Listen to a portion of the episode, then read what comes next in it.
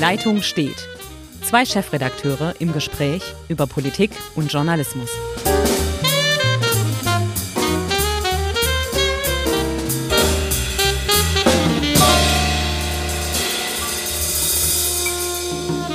Herzlich willkommen zu einer neuen Folge von Die Leitung steht. Heute ein bisschen besonders. Hier spricht Hendrik Roth. Ich bin der Chefredakteur der Schwäbischen Zeitung und Uli Becker, Chefredakteur der Südwestpresse, sitzt nicht bei sich im Büro, sondern zu Hause. Hörst du mich trotzdem? Ja, ich höre dich und das hat natürlich einen ähm, ganz besonderen Grund, dass ich zu Hause sitze, aber auch natürlich von zu Hause die Leitung steht weil ähm, ich war in den Faschingsferien in Südtirol, hm. bin da Ski gelaufen und äh, nachdem das Robert Koch Institut am vergangenen Freitagabend relativ spät, am Donnerstagabend war es, relativ spät, auch Südtirol zum Risikogebiet erklärt hat, hat unser Verlag, der sich also nach den Richtlinien des Robert Koch Institutes ausrichtet, gesagt, dass ich jetzt in häusliche Quarantäne gehen muss. Also sitze ich hier umringt von meinem iPad und von meinem Mikrofon und von meiner Tasse Kaffee und versuche per Homeoffice zu meiner Redaktion Verbindung zu halten, was eigentlich ganz gut klappt. Ah, das höre ich sehr, sehr gerne. Sag mal, und wie lange sollst du jetzt unter Quarantäne bleiben oder ab wann ist denn der Stichtag?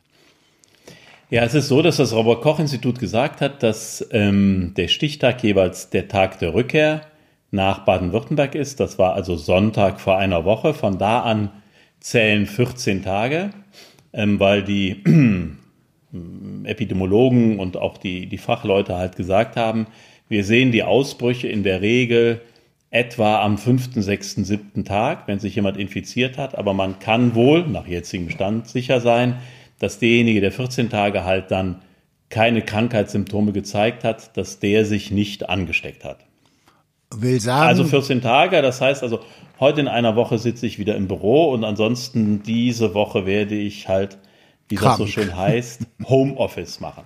Das ist ja auch im Moment ganz schwer in Mode. Ich habe gerade eine Mail bekommen. Wir arbeiten also mit einem Anbieter eines, eines, also ein digitaler Anbieter, der Meetings möglich macht, virtuelle Meetings über Computer, PC der hat jetzt schon ähm, Survival-Kits für seine Kunden angeboten. Also es gibt auch in der Krise natürlich Gewinner, weil Homeoffice ist explodiert und die Anbieter, die solche Konferenzmöglichkeiten anbieten, die haben im Moment echt Konjunktur. Aber lass mich noch ein paar Fragen stellen, ne? denn schließlich ist das ja vielleicht ganz interessant auch für andere, die uns jetzt zuhören, wie das bei Ihnen wäre. Mhm. Also du bist jetzt auf Anweisung deines Arbeitgebers in einer, wenn man so will, freiwilligen Quarantäne. Hast du dich so denn mal das. bei einem Arzt gemeldet oder so oder musst du oder willst du noch irgendeinen Test machen oder wartet ihr einfach ab? Also wir warten jetzt ab. Es ist wohl so im Moment, dass man, ähm, sofern man nicht mit einer infizierten Person in Berührung gekommen ist, also nachweislich, von der man weiß, dass sie sich infiziert hat, oder aber selber Symptome der Krankheit zeigt, dass man dann auch nicht getestet wird. Ähm, das ist jetzt im Moment ähm, gängige Praxis und das hört man auch von anderen Leuten, die in einer ähnlichen Situation sind. Die Arztpraxen weisen dann an, bleiben Sie zu Hause 14 Tage, sofern sie keine Symptome hatten oder aber mit einem nachweislich Infizierten ähm, längeren Kontakt hatten. Das aber heißt jetzt, also, hm? bitte? Ja, jetzt, jetzt bist du ja mal persönlich betroffen. Ähm, wir lesen darüber, wir schreiben darüber, wir sprechen mit anderen Leuten. Ähm, aber jetzt mal so dein Gefühl. Ähm, ist das jetzt vernünftig geregelt, auch in Ulm und in Umgebung, denn man hört ja ganz unterschiedliche Sachen. Ulm ist eigentlich eine Stadt mit Neu-Ulm, zwei Bundesländer, zwei völlig andere Herangehensweisen. Deine Frau, das darf man ja mal sagen, ist Lehrerin. Mhm. Woanders werden Schulen geschlossen und so weiter. Ähm, wie, wie stellt sich für dich die Situation dar? Also ich finde, ist, sagen wir mal, ähm, im Moment etwas inkonsequent im Umgang. Meine Frau ist Lehrerin, das ist richtig, die ähm, unterliegt derselben Regelung. Äh, auch die Schulen in Baden-Württemberg haben ja gesagt, dass diejenigen, die aus einem Risikogebiet kommen und die Risikogebiete werden durch das Robert Koch Institut als führendes wissenschaftliches Institut festgelegt in Deutschland, die dürfen jetzt nicht mehr am Unterricht teilnehmen. Sowohl Schüler als auch Lehrer ähm, sollen zu Hause bleiben. Im Falle meiner Frau ist das eine behördliche Anweisung, also die muss jetzt auch wirklich zu Hause bleiben. Ähm, in meinem Falle ist es ja eine freiwillige ähm, ja, ein, ein, ein freiwilliger Akt des Arbeitgebers, dass er sagt, also damit wir auch ähm, hier versuchen, diese Infektionsketten zu unterbrechen, unterwerfen wir uns den Anweisungen des Robert Koch Instituts und handeln halt dementsprechend genauso, wie die Wissenschaftler das vorschreiben. Es ist insofern ein wenig inkonsequent, als dass natürlich die Schüler und die Lehrer und in meinem Fall auch ich, wir waren ja alle die ersten sechs Tage im Job oder in der Schule ähm, nachdem wir aus Südtirol zurückgekehrt sind. Und insofern, wenn ich dann infiziert gewesen wäre oder infiziert wäre, hätte ich natürlich das Virus wahrscheinlich schon verbreitet. Also insofern eine gewisse Inkonsequenz. Auf der anderen Seite ist es halt so, die Infektion kann ja immer noch ausbrechen. Und ähm, was man versucht, ist halt diese, diese Ketten zu unterbinden. Genau. Das finde ich ganz okay, dass man einfach sagt, wir werden ja nicht die Ansteckung verhindern. Also ähm, der bekannteste deutsche Virologe Droste von der Charité sagt, 70 äh, Prozent werden sich infizieren, aber wir müssen halt das zeitlich strecken, damit die Menschen, die wirklich dann in Lebensgefahr bekommen, und das sind ja äh, Patienten mit Vorerkrankungen, Lungenvorerkrankungen, ältere Patienten, dass diejenigen, die dann ein Intensivbett nötig haben, auch eines bekommen, wenn ansonsten, wenn plötzlich 50.000 Menschen auf Intensiv Hilfe angewiesen wären, wäre unser Gesundheitssystem überlastet. Ich glaube, das sollten wir hier an dieser Stelle auch nochmal festhalten, weil ja unheimlich viel unterschiedliche Meinungen durch das Land wabern und so weiter.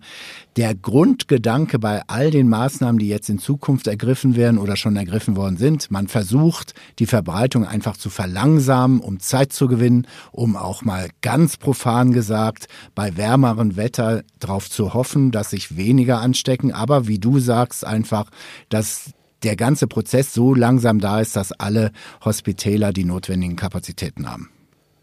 Genau, das ist die Absicht, die dahinter steckt und deshalb sollte man das, ich habe am Anfang, ich gebe das mal ganz ehrlich zu, man ist ja immer so, boah, was soll der ganze Quatsch. Man ist dann am Anfang etwas nachlässiger, aber nachdem auch ähm, ich mehrere Wissenschaftler gehört habe, mir das durchgelesen habe, steckt dahinter natürlich schon ein gewisses System, ähm, das, das Sinn macht. Und was ich dann wirklich in Deutschland äh, für, für ja, unzureichend halte, ist, dass wir also in unserem Föderalismus, der macht uns ja schon bei der Bildung immer zu schaffen, dass wir unterschiedliche Bildungssysteme haben. Im Gesundheitsbereich ist halt auch äh, unser föderales System entscheidend. Und dass der Minister Spahn zwar empfehlen kann, ja. dass man keine Veranstaltung über 1000 Besucher mehr ausrichtet, aber er überhaupt keine Handhabe hat. Und gestern ähm, wurde das ganz äh, deutlich nochmal bei Anne Will, dass auch der Gesundheitsminister aus Nordrhein-Westfalen, der Herr Laumann, konnte auch nur sagen, ja, er würde das empfehlen, nicht, das nicht zu tun. Aber am Ende entscheiden die örtlichen Gesundheitsämter. Und dann findet halt ein Spiel Borussia Mönchengladbach gegen Dortmund oder noch schlimmer, Borussia Mönchengladbach gegen den ersten FC Köln. Ja, ja. Also wir sprechen A, pass auf, pass auf, pass ja. auf, wir sprechen A über die Stadt, die weiß, glaube ich, zehn Kilometer von genau. Heinsberg entfernt ist, der ja. Kreis, der am stärksten betroffen ist von, Influ äh, von, äh, von äh, Corona. Ähm, Corona. Und der erste FC Köln, ich glaube in der Stadt, ich habe jetzt äh, die Zahlen nicht mehr ganz im Kopf, aber es sind glaube ich auch inzwischen weit über 100 Infizierte oder 150 Infizierte, also die Stadt, die sich zu Karneval noch in den Arm gelegen hat und dementsprechend auch das Virus so von dem einen oder anderen weitergetragen hat. Ähm, die beiden Fußballclubs treffen aufeinander. Und ich glaube, es wäre sehr vernünftig, auch wenn das zum Leidwesen vieler Fans ist, das ist ein echtes, ein echtes, äh, ein echter Klassiker, ähm, dieses Spiel, dass das vor leeren Rängen stattfinden sollte. Und äh, mein Vorschlag wäre ja, liebe DFL, nehmt mal ein bisschen Geld in die Hand, setzt euch mit Sky zusammen und sagt den Kollegen von Sky, passt auf, ihr bekommt von uns einen Ausfall, die DFL hat Geld. Und dafür, äh, dafür überträgt Sky in solchen Zeiten, wo wir vielleicht mal ein bisschen solidarisch sein müssen, dann überträgt Sky dieses äh, Fußballspiel frei, wie alle anderen Bundesligaspiele dann auch. Also freie Übertragung der Bundesligaspiele von Sky, vielleicht mit ein bisschen Unterstützung der DFL. Ich fände, so viel Solidarität wäre schon nicht schlecht. Da bin ich bei dir und man muss auch hier nochmal für die Menschen in Baden-Württemberg sagen, Heinsberg, also das Zentrum der Corona- Krankheit in Nordrhein-Westfalen. Da gibt es nur zwei Arten von Fußballfans. Die einen sind FC-Fans und die anderen Gladbach-Fans. Also genau. da ist viel, viel drin und da ist, sind auch viele, viele Ansteckungswege drin. Und äh, auch wenn sich die äh, Fans natürlich äh, nicht in äh, inniger Verbundenheit um die Arme, äh, in die Arme fallen, äh, das nicht, aber ähm, natürlich allein die Anfahrt. Also die Argumentation ist ja immer unter freiem Himmel wäre das alles nicht so schlimm. Aber jeder, der Fußballfan ist und schon mal mit ähm, öffentlichen Verkehrsmitteln sich Richtung Stadion begeben hat, weiß, dass man da in engsten Kontakt mit Mitmenschen kommt. Und das sind ja genau die Situationen, wo der Virus äh, fröhlich Party feiert und sich denkt, wow, also sowas hast du äh, noch nie gesehen, jetzt springe ich hier mal von einem zum anderen. Also von daher sollte man solche Situationen dann doch versuchen zu vermeiden. Ich glaube, jetzt auch, ja, ja also, ich denke, der, du hast du hast ja richtig gesagt, der Spahn kann nur empfehlen. Da muss man einfach wirklich mal im Zweifelsfall im Nachklapp an diese Epidemie äh, wirklich mal überlegen, sind unsere Gesetze so richtig oder nicht? Denn äh, wir sehen es ja jetzt in, an Italien, wie dann Norditalien jetzt für 15, 16 Millionen Menschen quasi gesperrt wird. Ähm, ja, also ich glaube, wir kommen nicht so einfach durch mit nur mit Appellen. Ja, das glaube ich auch. Und ich finde, ähm, unser, unser Ministerpräsident hier in Baden-Württemberg, Kretschmann, ist ja ein großer Anhänger des Föderalismus. Wir hatten das ja beim Bildungspakt, wo er ähm, selber dafür gekämpft hat, dass äh, der Föderalismus weiter äh, hochgehalten wird. Aber ich finde, in, solchen Fragen, und da geht es ja wirklich um, um eine Art Notstand, müsste der Gesundheitsminister, müsste die Bundesregierung höhere Kompetenzen haben und sagen, wir weisen jetzt an.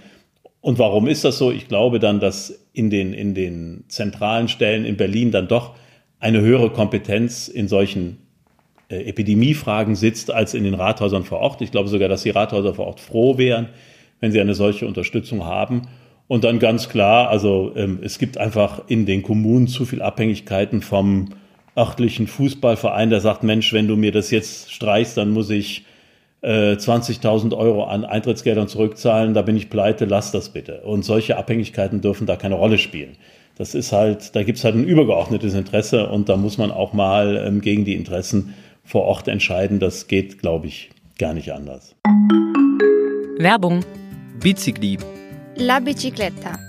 Velocipede. Le vélo. Het fiets. La bicicletta. Ovaj bicycle. The bike. Bicyclette. Der Ruschgeppel. Dein Fahrrad trägt viele Namen. Und dein Fahrrad hat Freunde. Bei den Fahrradprofis in Ravensburg und Biberach.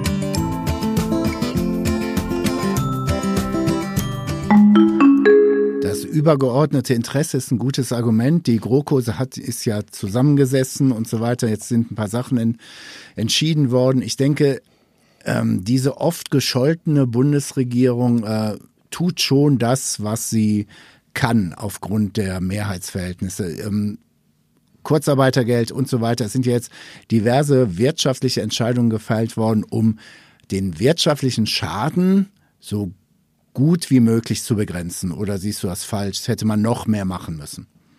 Ach, Hendrik, auch wir rücken in der Krise zusammen. Ach, ja, ja, ja.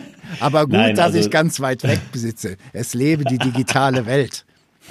Also genau, also jetzt dich wird kein Virus ereilen äh, von, von, vom Home, äh, von, der, von der Quarantäne her. Ich finde, die Bundesregierung handelt im Moment sehr gut und richtig. Ich finde, es ist erstaunlich, dass die Große Koalition in einer solchen Krise extrem gut zusammenarbeitet. Oder andersrum gefragt, braucht die GroKo Krise, damit sie funktioniert? Interessanter Gedanke. Ja. Denn äh, im Moment, äh, das, ich meine, das schätze ich auch wirklich an unserem Land, das muss man auch mal ganz klar sagen, ähm, dass dann der Parteienstreit doch zurücktritt und die und die GroKo an einem Strang zieht und sagt, in der Krise müssen wir das gemeinsam bewältigen, das gibt mir auch so ein Stück weit Vertrauen in die Politik zurück. Ein Stück weit Vertrauen wird verspielt oder ich vermisse das äh, im Hinblick auf unsere Regierungsführung. Ich finde, wenn ich jetzt nach Italien gucke, da steht Conte, in, äh, in Frankreich äh, spricht Macron zu den Wählern oder zu den Bürgern vielmehr. Ich vermisse die Kanzlerin, ja. Dass sie auch mal wirklich zu den Menschen spricht und sagt, warum machen wir das? Warum ist das so wichtig?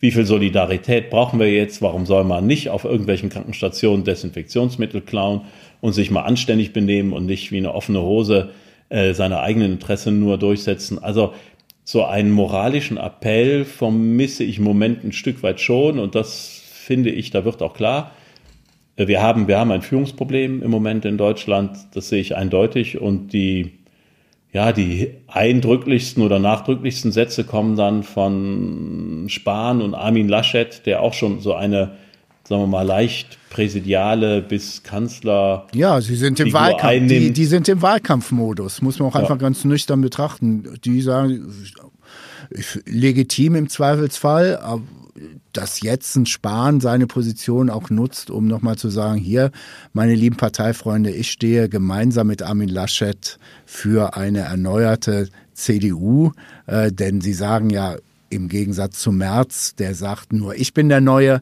sagen die, nee, mit uns wird's auch neu und zeigen doch eigentlich ein ganz ruhiges Krisenmanagement. Man könnte ja auch sagen, Merkel lässt die zwei und hält sich so zurück, oder?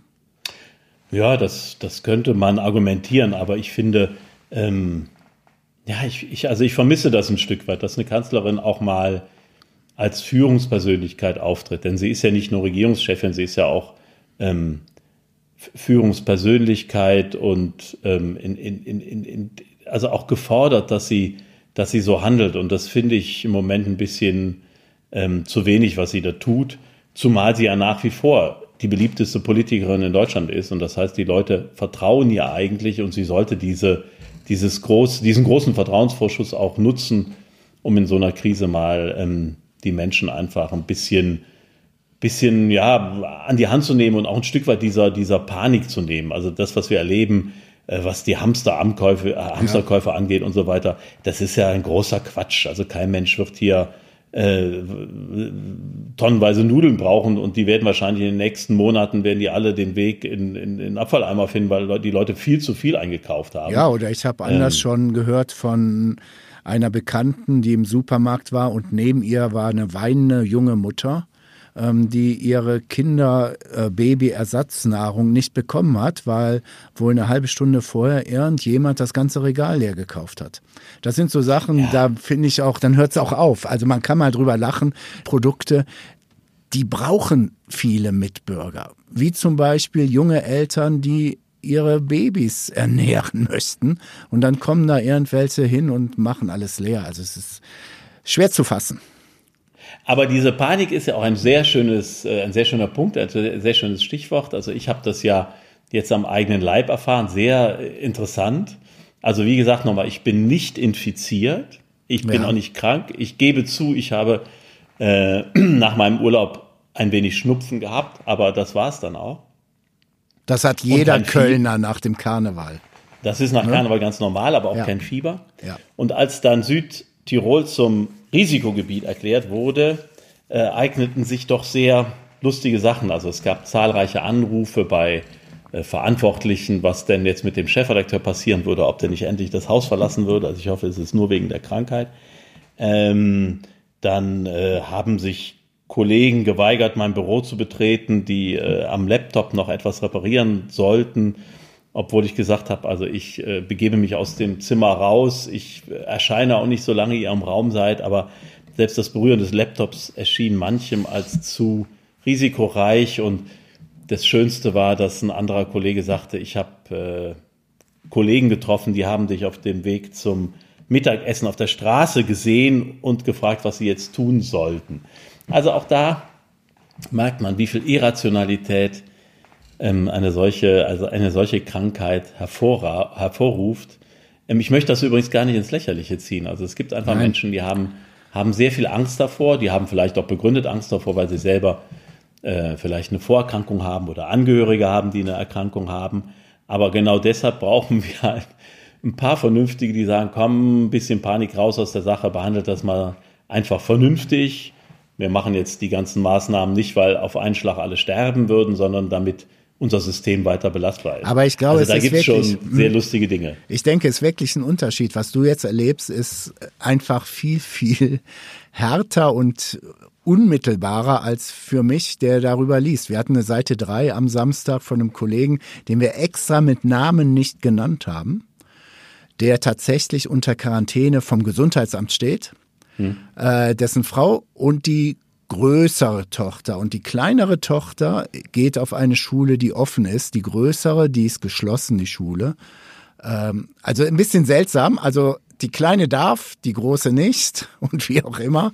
Ähm, und was der da so geschrieben hat, da, das ist schon teilweise auch die Reaktion der Nachbarn oder um, ist schon schwierig, schwierig zu bewerten. Aber wenn man das dann selber noch am eigenen Leibe erlebt, finde ich das schon unglaublich. Ich kann erzählen, ähm, ich war am Sonntag tatsächlich auch bei einer recht großen Veranstaltung. Ich nenne jetzt nicht die Sportart und so weiter. Und es gab dann sofort Schlangen auf den Männertoiletten. Sowas hat's schon eh, habe ich noch nie erlebt. Und die Schlangen bei den Männern haben sich gebildet, weil die Männer auch sich nach dem Wasserlassen, nennen wir es so, die Hände gewaschen haben. Und wir wollen jetzt nicht nein, überlegen, was sonst passiert. Genau, das lassen, wir alles, das lassen wir alles draußen und so weiter. Und dann wäscht da einer in aller Ruhe, wie vorgeschrieben, sich die Hände und wird von hinten angemacht, so, hey Alter, mach mal hinne, ich will weiter das Spiel sehen. Und dann dreht er sich um und sagt, ey Mann, hast schon mal was von Corona gehört? Daraufhin sagt er, Mann, lass mich in Ruhe, du mit deinem Coronavirus. Und daraufhin fragen vier, fünf Leute, die dahinter stehen, was? Hier hat einer Corona und schon wird auf der Toilette Panik gemacht. Ähm, das fand ich ganz amüsant. Im Nachhinein muss ich allerdings auch sagen, vielleicht, hm, hm, hm, es war auch nicht so weit weg von Heinsberg, um mal den Ort so ein bisschen zu lokalisieren. Ähm, der Veranstalter hat tatsächlich an den Eingängen überall Desinfektionszeugs gehabt. Nichtsdestotrotz glaube ich, und das, dann kommen wir vielleicht noch zum Schluss zu diesem Podcast nochmal, ich denke, es macht Sinn, Veranstaltungen mit über 1000 Leuten jetzt abzusagen. Ja, auf jeden Fall. Und dann kommen wir zur Politik dann doch noch, ne? Denn der CDU, da sind wir wieder bei Jens Spahn, der Sonderparteitag, wo der CDU-Vorsitzende gewählt werden soll, da sind über 1000 Leute ja, aber der ist ja auch erst am 25. April, glaube ich. Ja? ja? Ja, aber wir kriegen noch richtig viele Probleme. Auch zum Beispiel, das hat noch niemand so richtig auf dem Schirm, äh, nur die Fachpresse. Es ist jetzt Hauptversammlungszeit der großen Aktiengesellschaften. Da sind immer weit über 1000 Leute. Was macht man denn da? Und die Hauptversammlung ist ganz, ganz fundamental für das Wirtschaftsjahr eines Unternehmens. Ohne Beschluss der Hauptversammlung wird es schwierig. Absolut. Also vielleicht kann man das natürlich auch digital, elektronisch dann äh, über große, das weiß ich nicht, über große, äh, wie soll man das nennen, über, über Meetings machen, die dann also tatsächlich virtuell stattfinden. Das, das weiß ich nicht, aber du hast vollkommen recht. Wir werden natürlich etliche Probleme bekommen. Ähm, das ist ja nicht nur der Parteitag. Wir haben ja den Ausfall etlicher Messen ähm, und auch wichtige ja, Meetings, Konferenzen, die auch für die Unternehmen relativ wichtig sind. Also ja. wir werden natürlich diese Auswirkungen, die Auswirkungen dieser, dieses Coronavirus sicherlich weit, weit bis in den Herbst hinein spüren. Und dann, sagen die Virologen, käme ja erst die eigentliche Welle im Herbst, wenn es dann, wenn der Virus dann wieder, genau wie beim Grippevirus, nochmal wieder stärker wird, dann kämen die eigentlichen Probleme. Also uns wird diese ganze Geschichte noch eine ganze Weile äh, beschäftigen und ähm, ja, vielleicht gibt es dann keinen Kanzlerkandidaten bei der CDU. Ich bin da optimistischer, doch, das schon. Ich glaube, im Herbst haben wir aber auch einen Impfstoff. Von daher bin ich, das haue ich jetzt mal rein, optimistisch, ohne jeden äh, ne, Hintergrund, weil alle sagen, oh, jetzt wird alles noch viel, viel schlimmer und so weiter. Ähm, ich glaube, am Impfstoff wird sehr, sehr hart gearbeitet. Natürlich gibt es dann halt rein biologisch auch ein paar Zeitenfristen, die eingehalten werden müssen oder die man braucht insgesamt. So ist es halt in der Natur, aber im Herbst, Winter wird es besseren Schutz geben. Ja, das glaube ich auch und ich glaube, wir werden hoffentlich im Sommer einigermaßen wieder normal ähm, alle miteinander umgehen können. Es wäre ja wünschenswert und ich bin dann wieder raus aus meiner häuslichen Quarantäne. Perfekt, perfekt. Kannst du eigentlich mit dem Hund rausgehen?